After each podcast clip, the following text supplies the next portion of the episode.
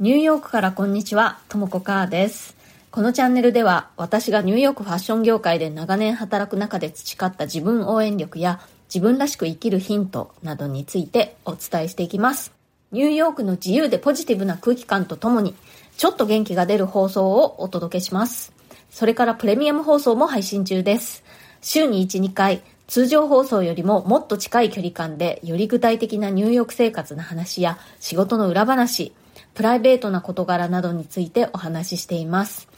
お申し込みはアプリ経由より Voicy のウェブサイトからの方が金額的に断然お得になっております。リンクを貼っておきますので、そちらをクリックして、えー、ブラウザを開いて、えー、そちらからお申し込みください。それでは今日もよろしくお願いします。はい。私の放送を続けて聞いてくださってる皆さんはご存知だと思うんですけれども、私は今ですね、日本に里帰り中で国内を旅行しながらこの放送を配信しております。今日はですね、伊勢神宮に行ってまいりました。初めてですね。でね、私、あの、このお伊勢参りずっとやってみたいなって思ってたんですけれど、なぜかというとですね、私、江戸時代が好きなんですね。で、江戸時代には、お伊勢参りが流行ってたじゃないですか。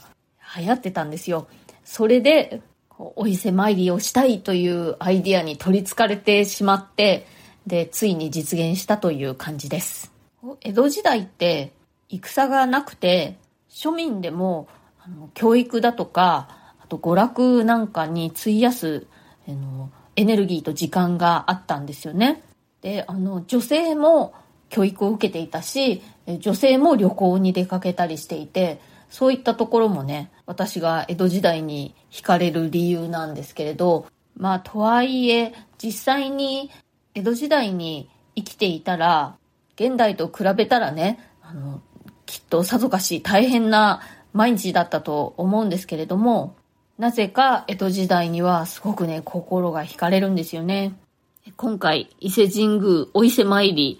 実現してね、あの、私の江戸好き心が満たされて満足です。この旅の詳細については、プレミアムの方で随時お話ししていく予定ですので、えー、もしご興味ある方は、プレミアム放送の方もぜひチェックしてみてください。今日はですね、またコメントのお返しをしたいと思います。まずは、リモートワーク派オフィス出社派、なんか早口言葉みたいですね。オフィス出社派、それぞれの主張の回に、えー、コメントいただいております。双子座さん、実は年末からお先真っ白で、私の場合は焦って仕事を探しています。転職活動をしていると、求人票にリモートと記載しているのに実際はなし、または完全フルリモートなど、企業によって全然違います。私もハイブリッド出社が好みですが、日本企業は二極化している感じです。今回もともこさんの見解がお伺いできて面白かったです。ということで、双子座さん、お先真っ白仲間。いや次のね、いいお仕事早く見つかるといいですね。私もハイブリッド出社はなかなか良かったなと思うんですけれども、アメリカでももうその会社によってバラバラですね。全然違いますね。もう完全フルリモートでオフィスをなくしてしまった会社っていうのもありますし、またはハイブリッド出社のところ、または、えー、ハイブリッドって言ってたけれども、やっぱりオフィスに戻って、あの、みんな出社するようにっていう、あの、方向性でやっている会社、いろいろですね。双子座さん、コメントありがとうございました。それから、なおちゃんさん。私の会社はサービスなので、政府がロックダウンかけようが外出が許される業種です。2020年、感染者が増えて緊急事態宣言が来ると半分けして出社と在宅勤務していました。私は出社日に有給を取って10日ぐらい会社に行ってない時もありました。その時に会社で初めて感染者が出たので、誰が濃厚接触だとか、ああだこうだ大騒ぎしているのを横目に鼻歌歌いながら仕事してました。こんな感じでコロナを避け続けてます。ということで、なおちゃんさん、コメントありがとうございます。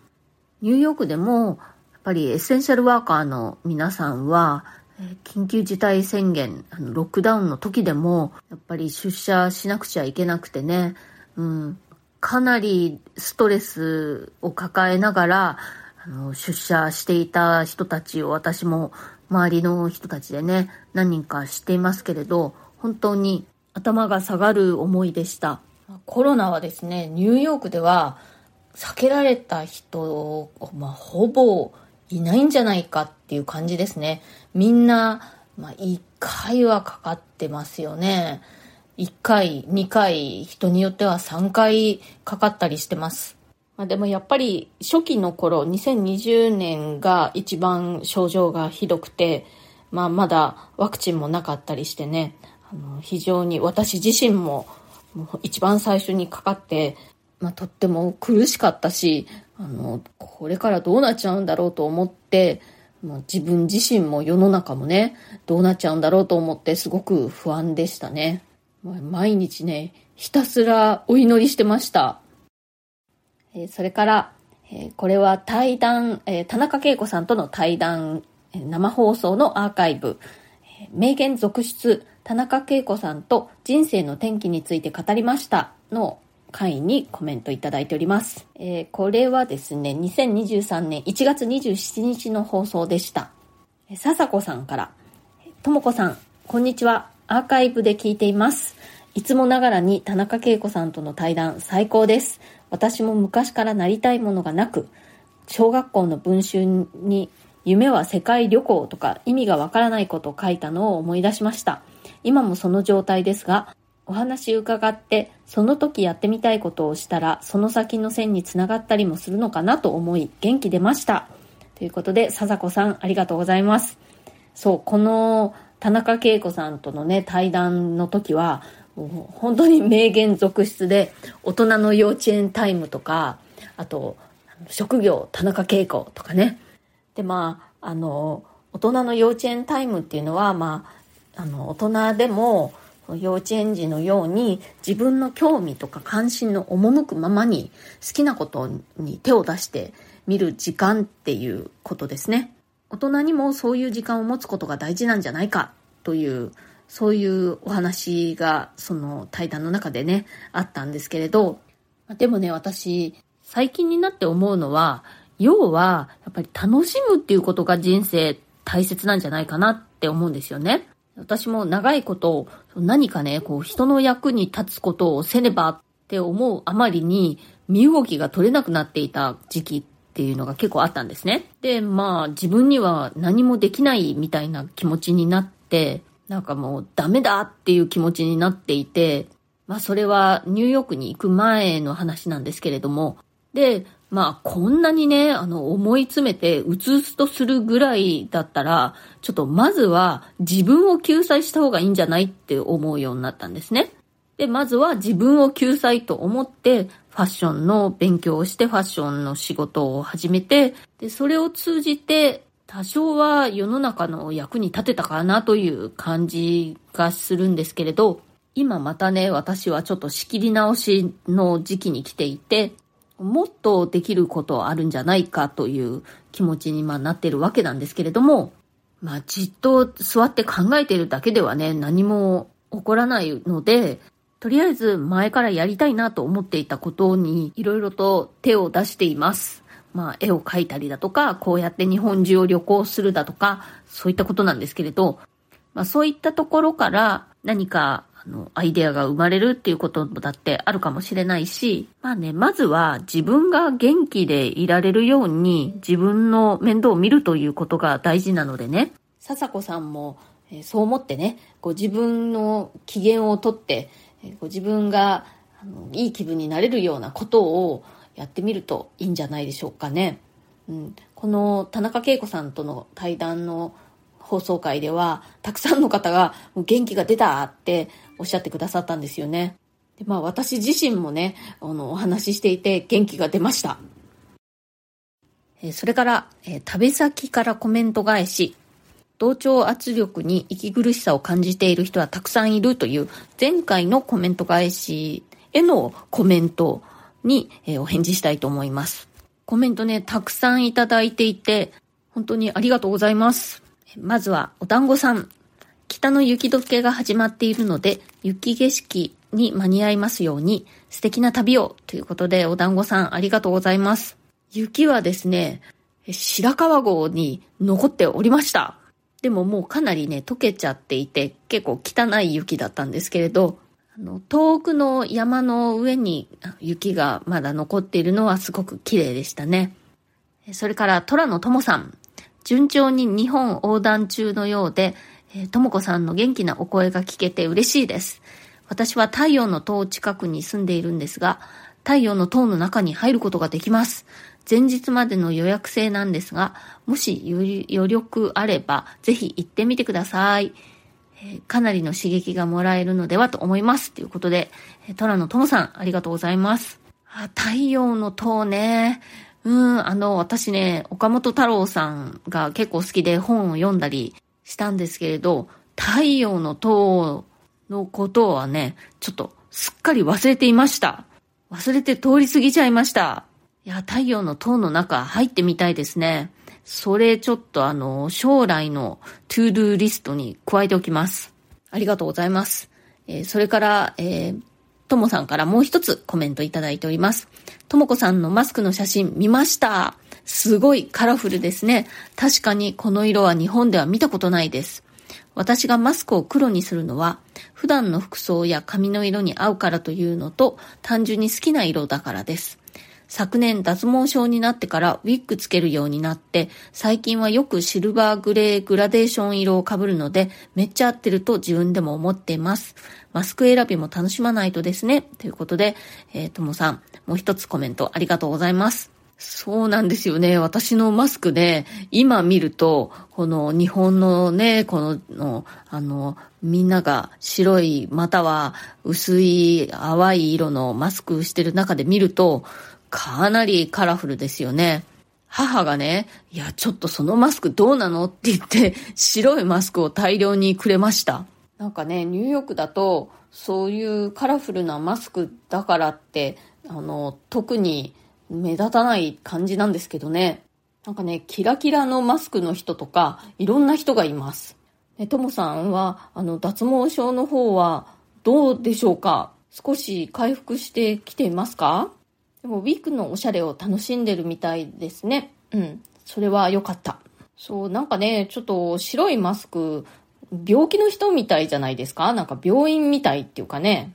そう思うのは私がもう日本人の感覚をなくしてしまっているってことでしょうかね。えー、それから、のぼけ成田さん。素敵なマスク。ニューヨークへ買いにと思ったら、ネットで似たようなカラーマスクがあってポチってしてみましたが、いつつけようかなっていうことで、えー、のぼけ成田さん、ありがとうございます。ぜひね、あの、思い切ってつけてみてください。そうやってね、みんながいろんな色のマスクするようになったら楽しいですよね。それから北山優さん、マスクカラフルですね。前回コメントした日の帰り、見ていると3割ぐらいはマスクなし。花粉症もあるので、まだマスクつけている方多いのですが、グリーンや花柄が、あ、もちろんヒョウ柄のマスクもありますよ。ただ、つけてる人は少なめです。南側に行くと増えるのかなと思ったり。ということで、北山優さんありがとうございます。やっぱり、あの、地域差が多少あるようですね。でもこれまでね、私があの行った都市すべて大体みんな白でしたよね。白または、まあ、あの、淡い色のマスク。たまに黒とかグレーの方いるかなっていう感じでした。カエルコさん。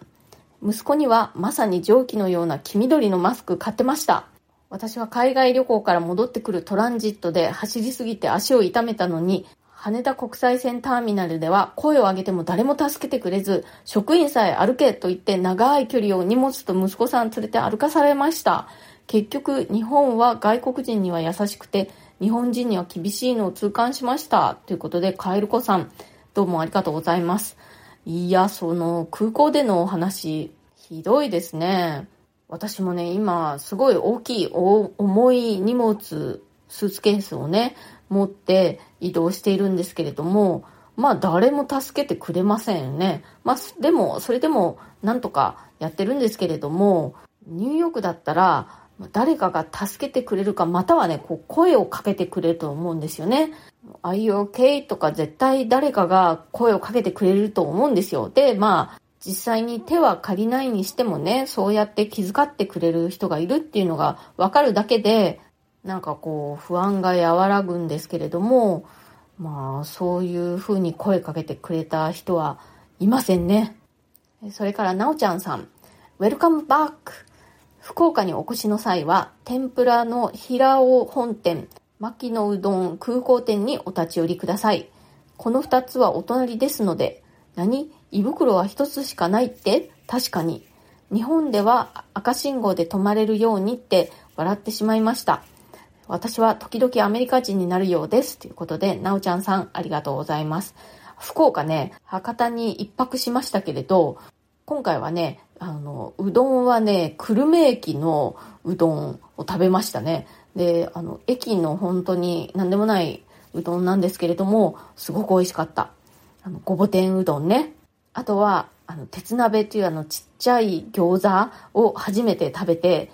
あの美味しかったです。でね、私、あの、今、日本中を旅してて、やっぱりね、麺類多いですよね。いろんなところの名物で。日本各地に、うどんまたはそばの、その土地その土地のね、その名物があるっていう感じですね。九州の、あの、柔らかい細い麺のうどんも食べたし、名古屋の味噌煮込みうどんも食べたし、伊勢うどんというのもね、食べました。どれもね、それぞれに美味しいですけれども、やっぱり私にとっての、あの、うどんというのは、ああいうの、福岡風のね、細めの麺で、ちょっと柔らかめの麺で、あの薄い色のお出汁で、えー、ごぼ天うどんですね。私、母がね、福岡出身なんですよ。なので、あの、家でうどん食べるときは大体そういう感じの、まあ、ごぼ天家ではやないですけれども、細めの、あの、柔らかめの麺のうどんですね。ああいうさぬきみたいのじゃなくて、それこそがザ・うどんっていう感じで、まあ自分で私作るときも、ニューヨークで作るときも、それに似たような感じのものになってますね、やっぱり。それからアップさん、盛岡のね、わんこそばのお店の情報を教えてくださってありがとうございます。駅の改札出て荷物預けてお店に入るまで私なら5から10分かな？時間ありますか？なければ盛岡のお菓子を差し入れするだけでもしたいです。弾丸ツアー次はどこかな？続きのお話が楽しみです。ということで、えー、ありがとうございます。今回ね、ちょっと本当に弾丸、特に盛岡、他の都市に比べても、あの、スーパー弾丸になってしまう感じなので、ちょっとね、時間のお約束が難しいかなと思うんですよね。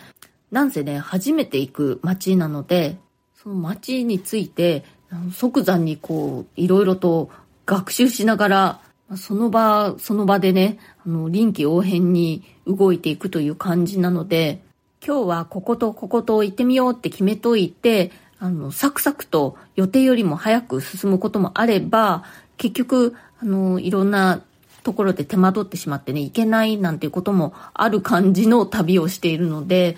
ちょっとね、あの、お約束をするのは難しいかなと思っています。でも、あの、お気持ちはありがたく頂戴しておきます。それから、笹子さん。ともこさん、滞在のマスク欲しい。東京にはありそうですが、まだ見たことありません。ケーキはレモンや他のテイストもあるんですね。数十年前の留学した頃の印象で止まっていました。ドラマで見たブルックリンエリアのアメリカンマフィンやドーナツのお店もいつか行ってみたいです。ということで、笹子さんありがとうございます。最大のマスクね、あの、ネットでないですかね。私もね、そのあの、アメリカのアマゾンで買ったんですよね。あの、アメリカのドーナツは、私は初めて食べた時はね、甘すぎて食べられませんでした。今は食べられます。それから、ノエルさん。ともこさんのマスク、いい色ですね。久しぶりの日本での一人旅、満喫されてください。ということで、ノエルさんありがとうございます。いや、ちょっとね、満喫しすぎちゃって、食べすぎちゃってますね、最近ね。今日は、えまたいただいてたコメントにお返事をさせてもらいました。ちょっと今日ね、あの、予定よりも、あの、早くいろいろ物事が済んでしまったので、時間に余裕ができたっていうのと、あとは、あの、雨が降ってきたのでね、まあ、あの、ホテルでダラダラしようかなと。そんな感じで、まあ、メリハリ必要ですからね、こう旅してて、めちゃくちゃ、ああの、2万歩以上歩く日もあれば、移動が中心で、あんまり歩き回らない日もある。そういうのをこう混ぜていかないと、毎日2万歩以上歩いてたら結構疲れちゃいますから、今夜から明日の午前中にかけては少しゆっくりする時間にしようかなと思っています。今日の放送が気に入ってくださったら、えー、コメントやご感想、そしてご質問やリクエストと、ぜひ、えー、お気軽に送ってください。それからチャンネルのフォローや SNS でのシェアなどもしてくださるととっても嬉しいです。あのいつも SNS でシェアしてくださる皆さん本当にありがとうございます。今日も最後まで聞いてくださってありがとうございました。なんかこうやってずっと旅をしていると曜日の感覚を忘れそうなんですけれども、週末ですね。皆さん、良い週末をお過ごしください。Have a nice weekend! それではまた次回、ともこかーでした。